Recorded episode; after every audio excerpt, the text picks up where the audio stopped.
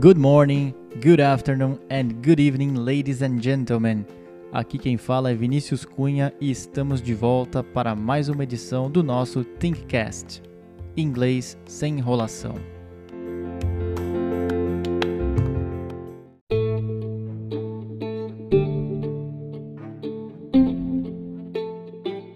E no episódio de hoje falaremos sobre os modal verbs ou os verbos modais.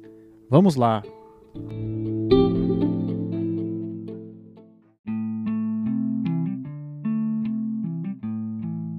Nós já aprendemos que no inglês existem três categorias básicas de verbos: o verbo to be, ser e estar, os other verbs, que são todos os outros verbos, e os modal verbs, uma categoria composta por sete verbos.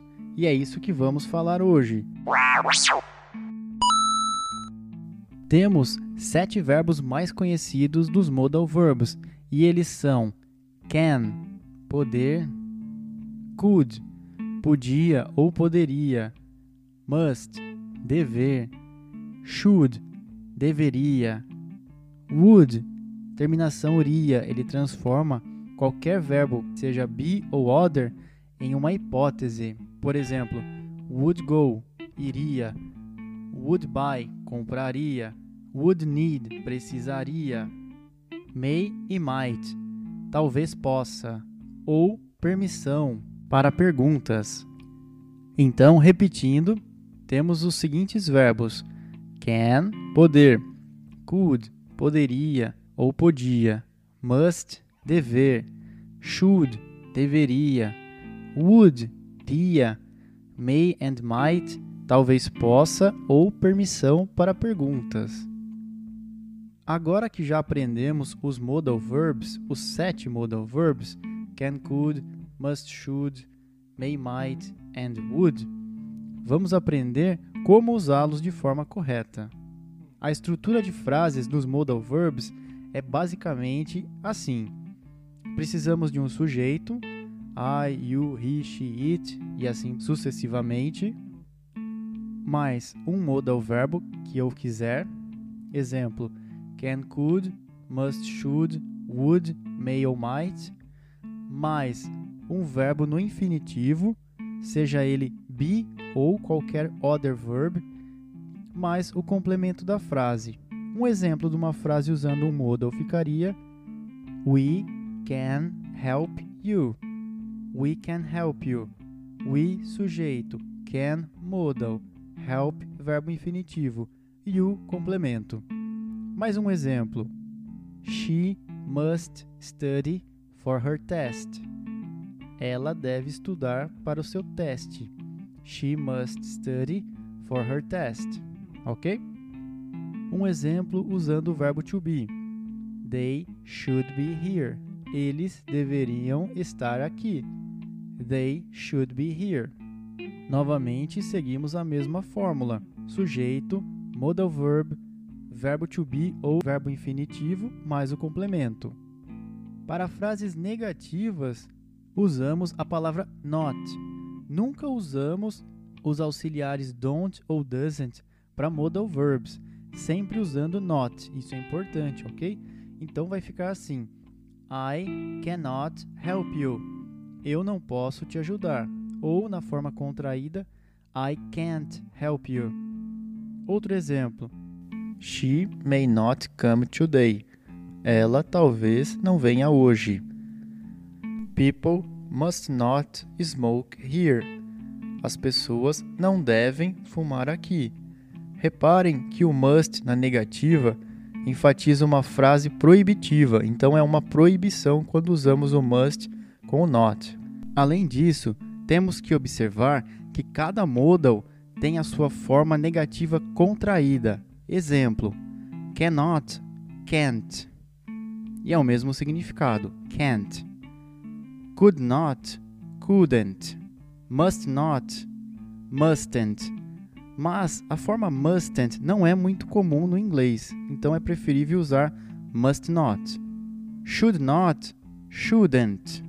Would not, wouldn't. E as formas may not e might not geralmente não são usadas de forma contraída, preferindo-se usar a forma not. E frases interrogativas no modal são usadas fazendo inversão. Can I help you? Posso te ajudar? Can vem na frente. I help you. Can I help you? Outro exemplo. Would you like to eat something? Você gostaria de comer algo? Reparem que o would começa a frase.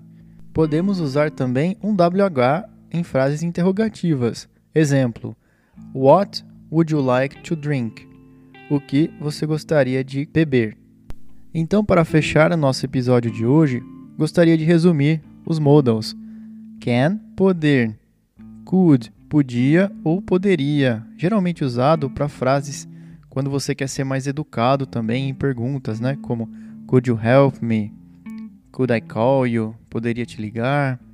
Must, dever, que é usado geralmente com frases que mostram ordem ou obrigação. Exemplo: You must help me. Você deve me ajudar, como se fosse uma obrigação. Ou People must not park here.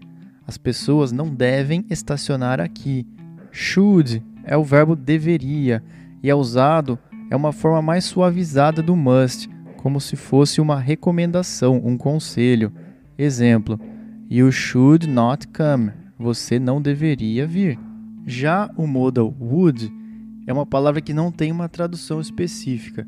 Ele é a terminação ria, transformando o verbo be ou qualquer other verb em iria, uma hipótese. Exemplo: I would go. Eu iria. She would come.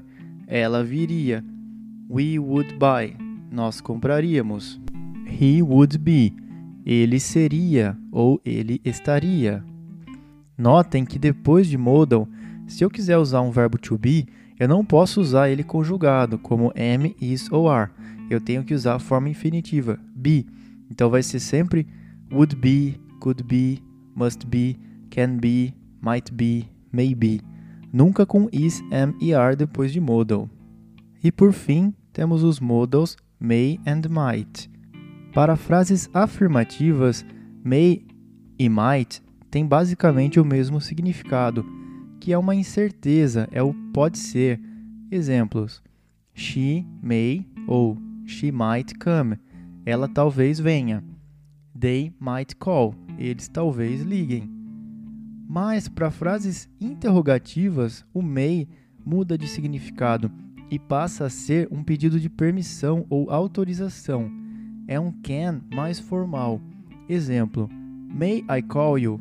Eu posso te ligar no sentido de eu tenho autorização de te ligar? May I help you? Eu posso te ajudar?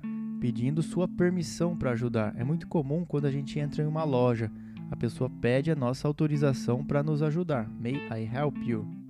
Então, observem que o may e o might para afirmativas e negativas é quase como uma incerteza, enquanto que o may para frases interrogativas tem o sentido de permissão. Bom, espero que tenha ficado mais claro essa ideia dos modals e caso tenham alguma dúvida, mandem os seus comentários nas nossas redes sociais. E isso é tudo por hoje, pessoal. Thank you and see you next episode. Bye bye.